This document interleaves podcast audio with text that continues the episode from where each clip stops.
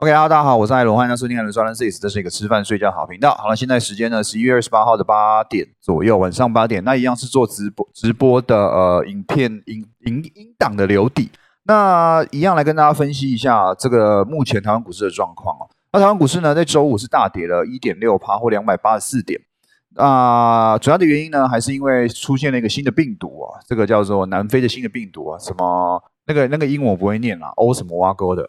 好，反正呢，就是一个有机会比 Delta 病毒啊更严重的一个新的病毒出现。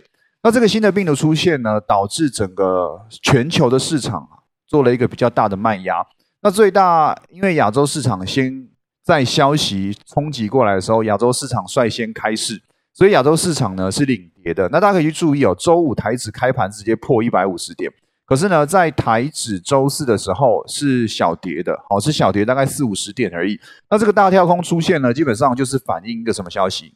反映一个啊，哎，这个呃新的病毒出现哦，呃的一个利空消息啦。那大家可以注意，其实周五的时候呢，虽然夜盘不是台不是夜盘，虽然大盘跌了一点六趴，但是你去看德国跟法国的股市是跌超过百分之四。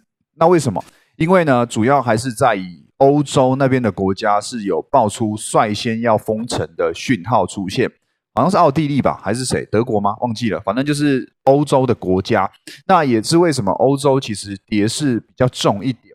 那再来轮到夜盘，轮到这个美国开市呢？啊，因为有感恩节，所以两点就收工。但是呢，小道琼哦，小道琼的期货指数呢是有跌超过一千点的。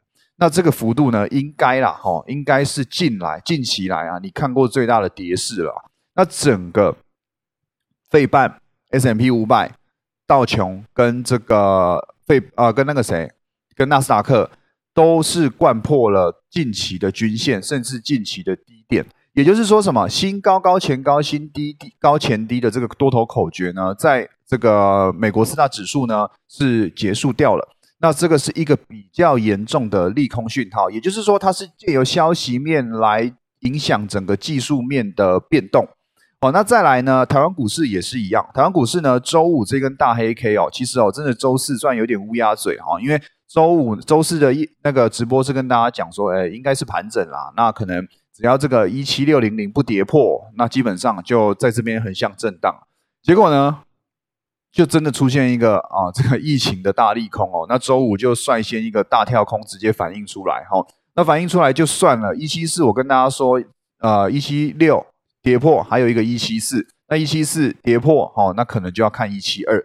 那蛮屌的，哈，周五一七六、一七四全部跌破，哦，全部跌破。所以之前跟大家说过了，一七六零零是一个多空的转折点，所以一七六零零跌破呢，基本上修正的时间就要拉长。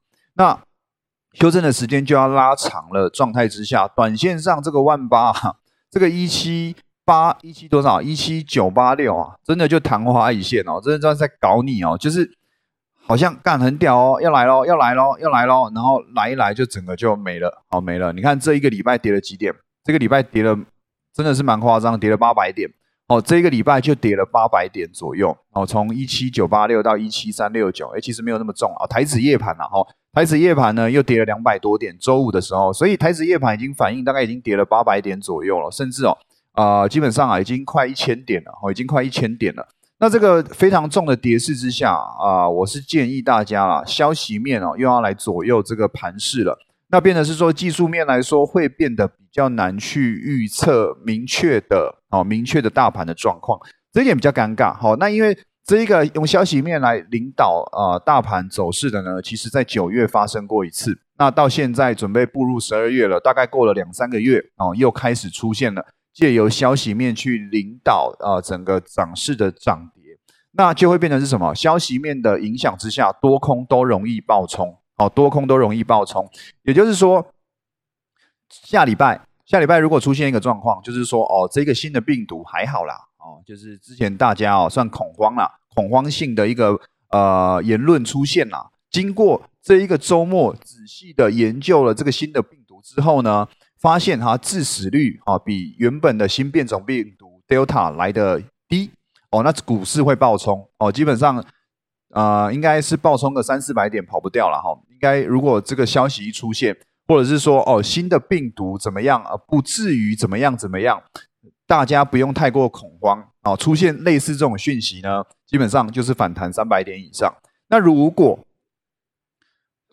尴尬的是，好，经过这礼拜六日的研究之后呢，新的变种病毒远比 Delta 病毒来的更有致命性，更有强的传播能力哦。那应该是基本上当天亚洲股市应该是先暴跌个五六百点，记得应该是五六百点以上哈，不是说这个像这一这一根将近三百点而已，基本上会有一根超级大黑 K 出现，那你要去慎防会不会像周五那样子，而不是周五五月那样子的状况。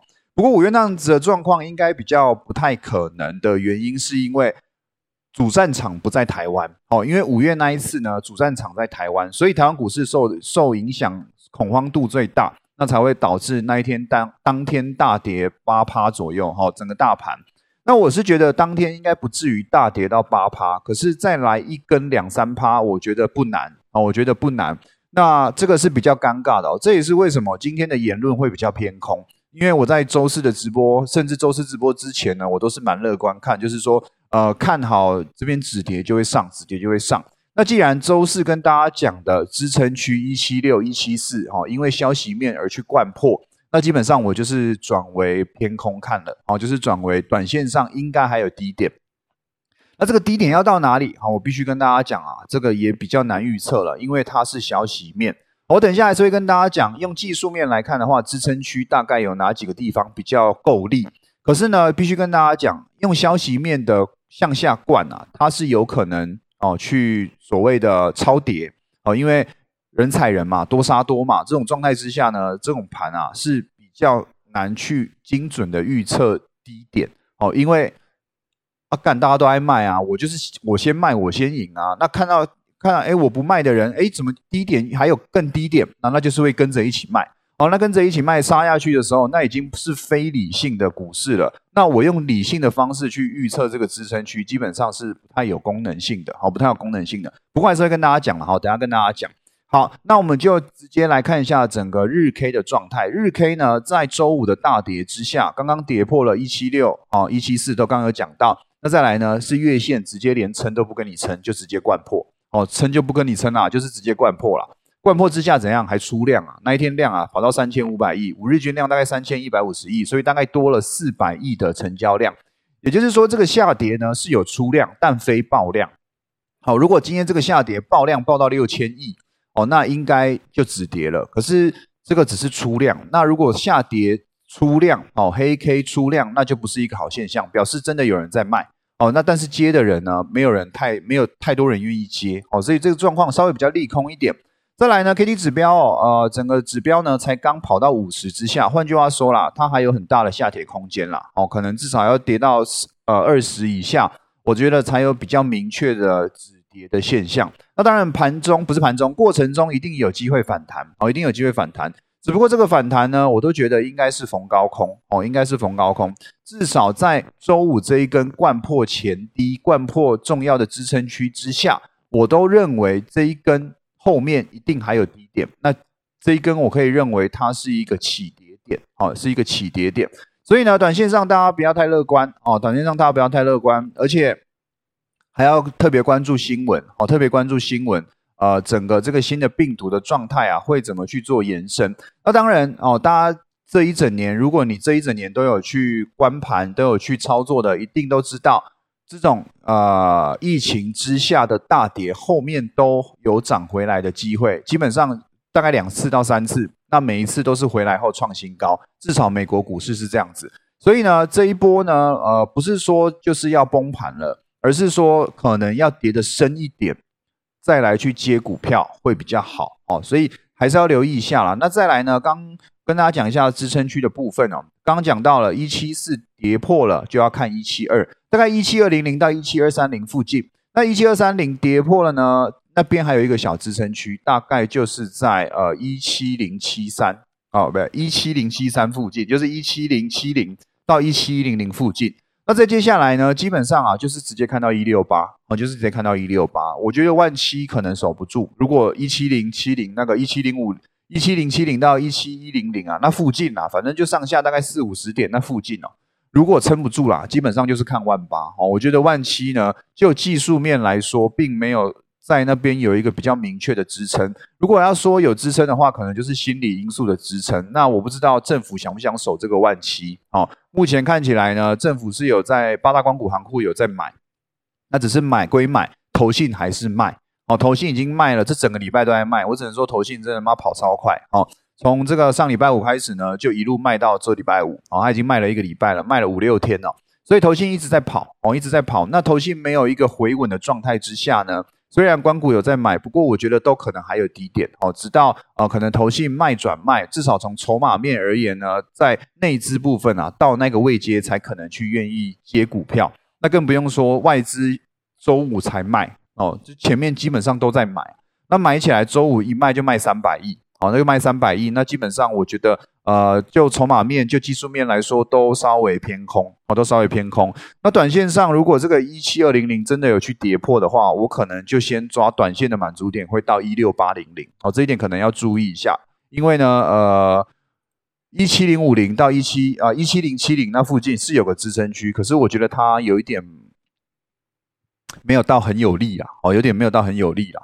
那可能就会再稍微抓更保守一点，到一七八一六八零零附近。好，所以呢，呃，这个是目前我对于大盘的看法。那再来呢，看一下小时 K 啊，小时 K 呢，在就是小时 K 已经完全偏空了，哦，已经完全偏空了。就之前跟大家讲了嘛，就是你要怎么去判断多空，就是空头口诀嘛，新低低前低，新高不过高。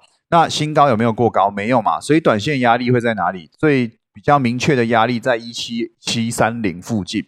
那你说要一根 V 转直接去突破一七七三零，有可能吗？有啦，有可能啦，就是消息面是完全的大逆转，那基本上可能性偏低哦，可能性偏低。所以在这个状态之下呢，它一定要去出现一个新的低点，让之后如果要反弹、要逆转这个空头格局呢，会比较简单一点。可是呢，到周五的最后一根 K 棒都没有明确的想要筑底，或者是明确的止跌讯号状态之下，就是。先看还有低点，好，先看还有低点。等到某个低点到了，向上反弹会出现一个新的高点。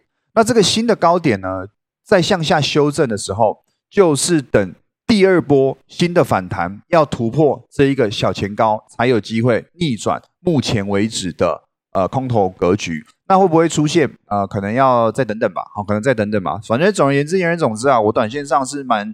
蛮偏空看，蛮看下礼拜啊，应该啊是会再跌个可能四五百点以上吧，哈，因为这个消息面很不确定哦，很不确定。那美国股市呢，呃，真的太丑了哦，真的我告白，我告白，人家起妈真的有个丑的，那丑到你会觉得靠腰，哎，真的吗？你真的前一阵子才刚创新高而已嘛？啊，你创新高，这给我搞这一出是正常的吗？的那种感觉啊，哦，所以呃，就国际面。美国四大指数的技术面，然后或者是说就消息面，我觉得还是消息面啦。那这个都稍微比较利空一点。再来呢，呃，大家去注意，可能月线上要留意比较明确的压力线是月线，就是 MA 二十。如果要用月线去判断说这个支撑、这个空头格局有没有结束，可能还是要先站上月线再说。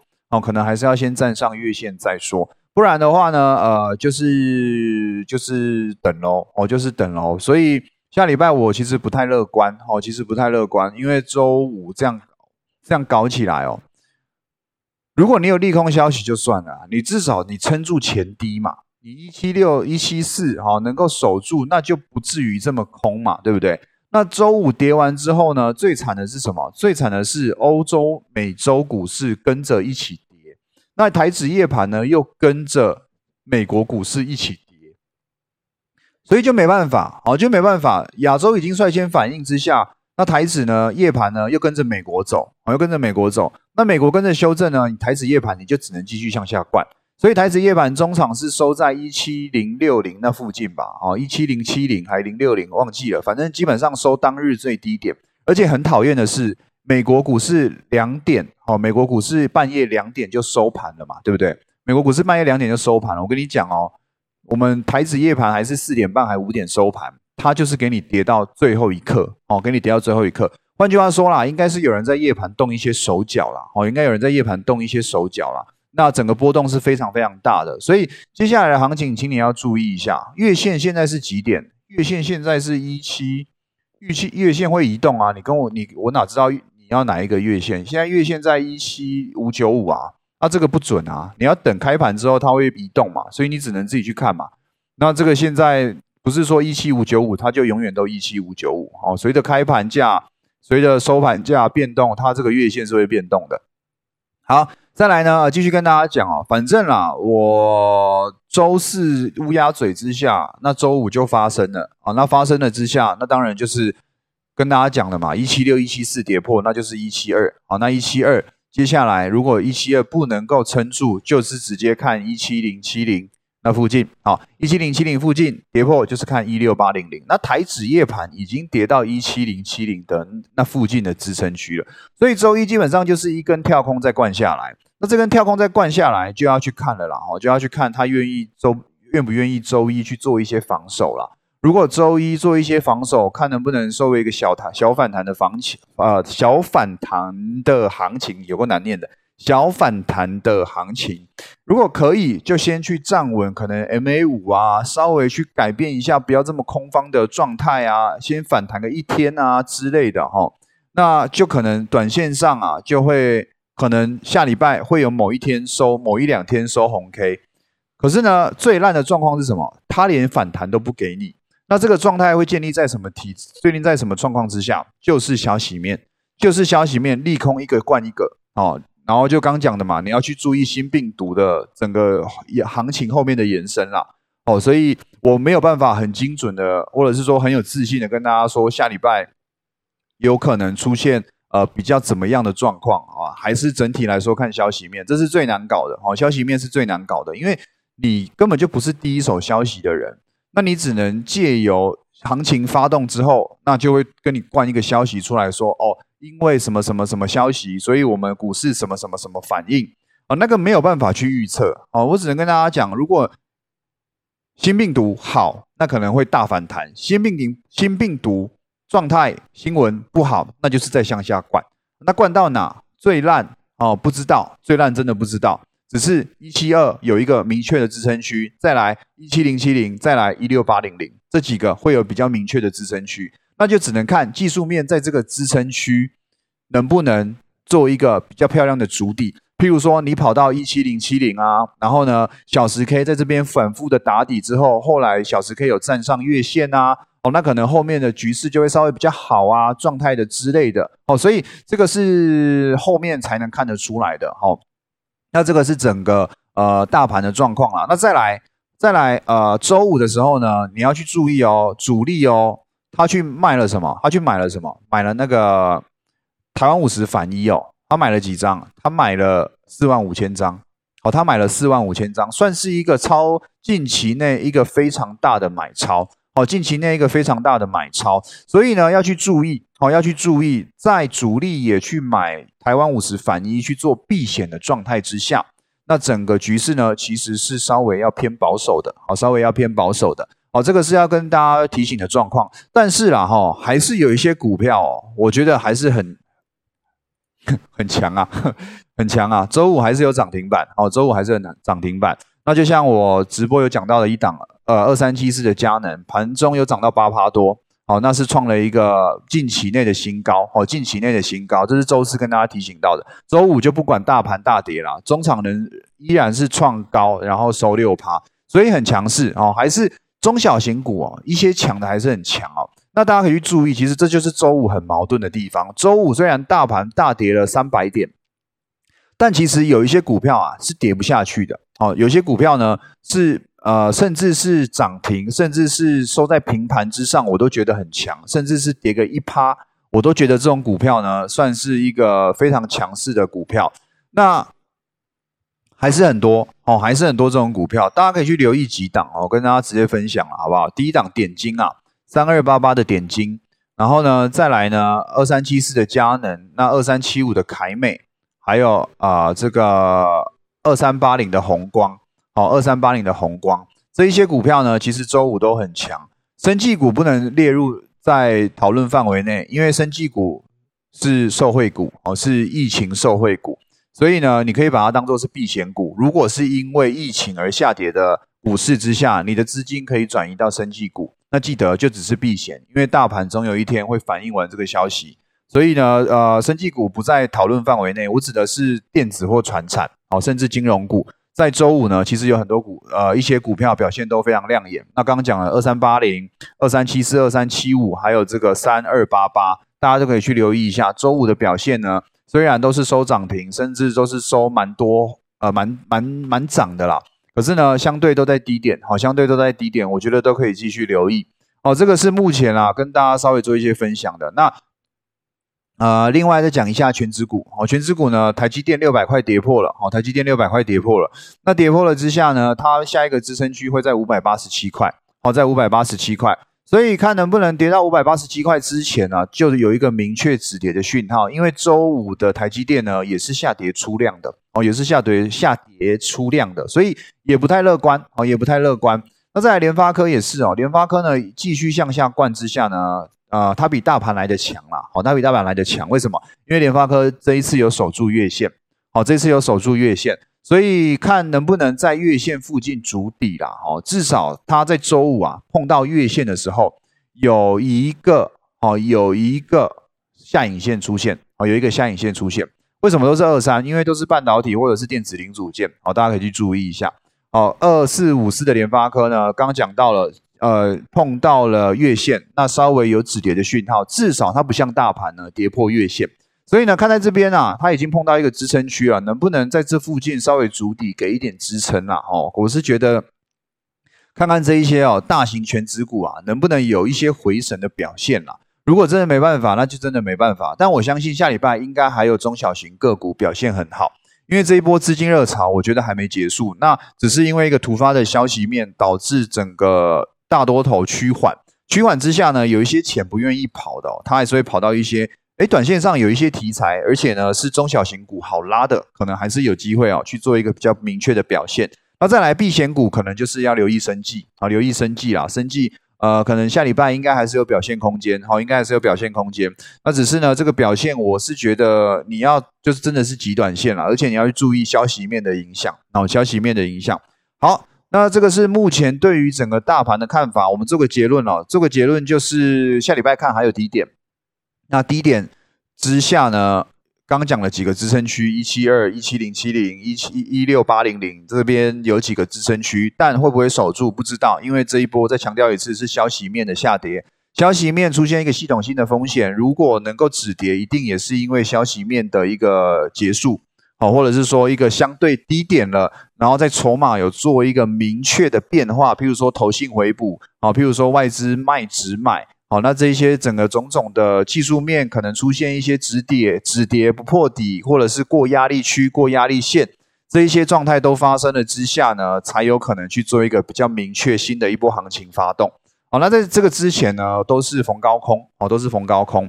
好，这是跟大家稍微提醒一下的啦，好不好？OK，那么今天的这个 podcast 就到这边，谢谢大家，拜拜。